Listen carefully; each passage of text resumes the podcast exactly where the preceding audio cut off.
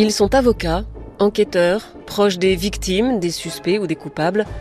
Dans chaque épisode, les voix du crime donnent la parole à un témoin clé d'une affaire criminelle. Mais qui sont les personnages de leur récit, ces acteurs de l'affaire qu'ils ont côtoyés? Victimes, suspects, coupables, policiers ou avocats, je vous propose de revenir sur leur parcours, d'explorer ensemble leur personnalité et de vous faire découvrir certains aspects méconnus de leur histoire. Je suis Isabelle Choquet. Voici le portrait de Laurence Dreyfus, l'institutrice prise en otage à Neuilly avec ses 21 élèves par HB, Human Bomb. On l'a surnommée Maîtresse Courage, un titre de gloire qu'elle a toujours refusé. Institutrice, Laurence Dreyfus ne l'est plus depuis longtemps, et le courage pour elle, c'est autre chose. Elle a toujours fui les médias, la notoriété facile. Cette prise d'otage ne me définit pas, disait-elle. C'est un moment, mais ce n'est pas tout moi. Un moment où tout bascule, car qu'elle le veuille ou non, il y a bien un avant et un après. La Laurence d'avant était timorée, naïve et manquait de confiance en elle, ce sont ses propres mots. Elle est fille unique, son père a quitté très tôt le foyer familial et elle a grandi seule avec sa mère qui travaille dans l'édition, elle est correctrice. Parcours scolaire impeccable mais sans éclat. J'étais timide, effacée, empêtrée dans des problèmes affectifs, dit-elle dans l'IB. Cette bonne élève fait des études de bonne élève, une hippocagne, le prestigieux refuge des littéraires, puis elle cherche sa voie du côté de l'édition, comme maman, mais sans grand succès. Institutrice, ce n'est pas vraiment une vocation, mais un pourquoi pas. La maternelle de Neuilly est son premier poste. Le 13 mai 1993, quand il fait irruption dans sa classe, Eric Schmidt alias HB découvre une petite blonde de 30 ans au carré impeccable, sage et appliquée, pas forcément taillée pour affronter un huis clos de 48 heures avec un forcené. Et pourtant. Ce qui s'est joué entre ces murs, elle l'a raconté dans un livre paru en 97, Chronique d'une prise d'otage. Le plus dur, écrit-elle, c'est le début, quand il ne parle pas. Il me donne des ordres en faisant des petits gestes nerveux et précis avec son pistolet. C'est très désagréable, mais je comprends parfaitement ce qu'il veut. Je file chez la directrice. Dans son bureau, je bafouille et je tente de formuler l'inexplicable. La directrice est incrédule. Elle attribue ma panique à mon inexpérience. Laurence Dreyfus se retrouve seule avec les enfants et HB, et une étrange relation se noue entre eux. Le preneur d'otage tente de la mettre de son côté. Il affirme que les policiers n'hésiteront pas à tirer et à faire d'elle un dommage collatéral, une malheureuse bavure. Elle est ébranlée.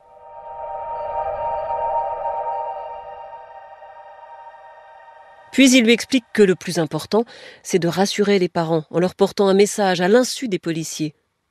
Je ne réfléchis pas, je n'hésite pas un instant, écrit-elle, je saisis les feuilles, je les roule et je les cache sous ma chemise. Je ne me sens nullement gênée, je n'ai qu'une obsession, sauver la vie des enfants et la mienne. Ce message est intercepté par les hommes du raid qui la mettent en garde contre le syndrome de Stockholm. C'est un déclic. De retour dans sa classe, Laurence change de ton. Elle tente de convaincre Eric Schmidt de renoncer. Son attitude m'horripile et mon ton monte très vite, écrit-elle. Je déborde d'agressivité à son égard et je lui dis tout ce que j'ai sur le cœur et que je n'osais lui dire jusqu'à présent. Ça va continuer encore longtemps, ce cirque. J'en ai marre de votre prise d'otage, ras-le-bol de vous et de vos bâtons de dynamite, de vos caprices et de vos humeurs. En plus, on étouffe dans cette pièce, on meurt de chaud et ça pue. Vous avez pensé aux parents des enfants, à la douleur que vous leur faites endurer? C'est ignoble, vous devriez avoir honte. Il ne répond rien. Excédée, tremblante de colère, je saisis mon manteau, je le regarde droit dans les yeux et je lui crie Tant pis pour vous, je m'en vais.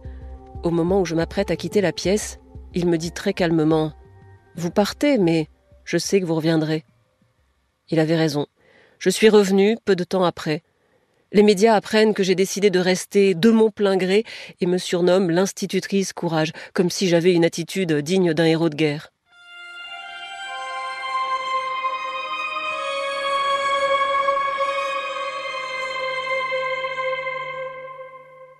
Les heures passent, Laurence est rejointe par le médecin pompier Evelyne Lambert.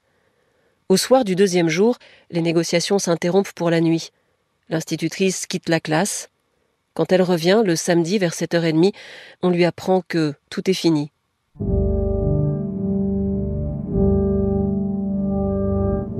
En vérité, pour elle, tout commence. Quelques jours plus tard, elle est nommée chevalier de la Légion d'honneur. Tous les médias la veulent. Elle accorde une interview, une seule, à Paris Match, parce que son mari y travaille. Et pour rétablir quelques vérités aussi, tailler en pièces son costume de maîtresse courage. Qui peut sérieusement se targuer d'accomplir un exploit en n'abandonnant pas à leur sort des bébés de 3 ans, dit-elle. Elle veut aussi rendre justice à son ravisseur. Je ne supporte pas d'entendre dire que l'homme qui a mené cette prise d'otage est un monstre. Pour moi, c'était un être humain, et il le demeure, même si je n'ai jamais vu son visage. Elle doit gérer la récupération politique, la droite qui tente de faire d'elle une icône sécuritaire, et la gauche, sa gauche, qui voit dans la mort de HB une peine de mort qui ne dit pas son nom.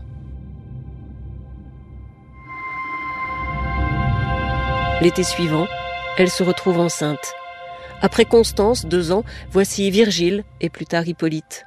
Ma gynéco m'a arrêté tôt en me disant Pensez à votre bébé.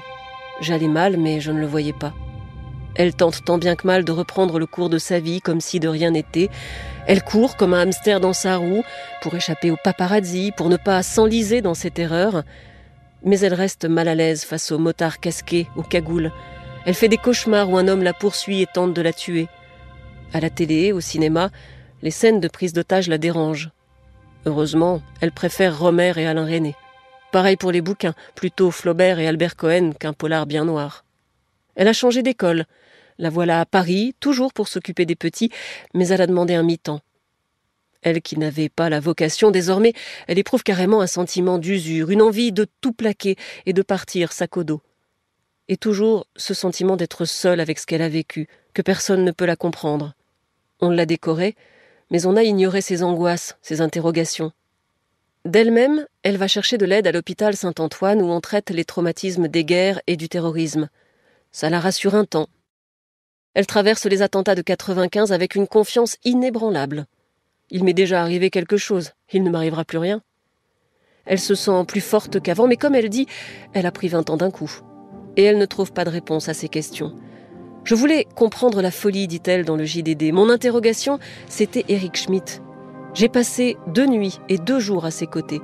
Des psys parlaient de folie, d'autres d'un chômeur dépressif, et moi, je n'avais rien vu de tout ça. Alors elle se tourne vers la psychanalyse et elle reprend la fac en psycho. Décortiquer les rouages de l'humain et de l'inhumain devient une passion, et de cette passion, elle va faire son métier. Dix ans après HB, en 2003, la voilà psychologue.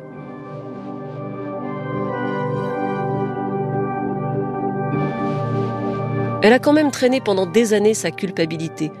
Un homme est mort. C'est ça le nœud, dit-elle. La culpabilité, ça ne s'élimine pas. Ça ne se range pas dans un tiroir, c'est un mystère. Bien sûr, il reste des traces. Elle repère de très loin les lettres HB sur une plaque de voiture. Elle voit le mot orage et lit otage. Mais elle a surmonté. Elle garde une tendresse pour ses petits de la maternelle de Neuilly qui sont aujourd'hui des adultes. Mais elle n'a jamais cherché à les revoir. Le passé est passé. Face au traumatisme, Eric Schmidt s'était effondré.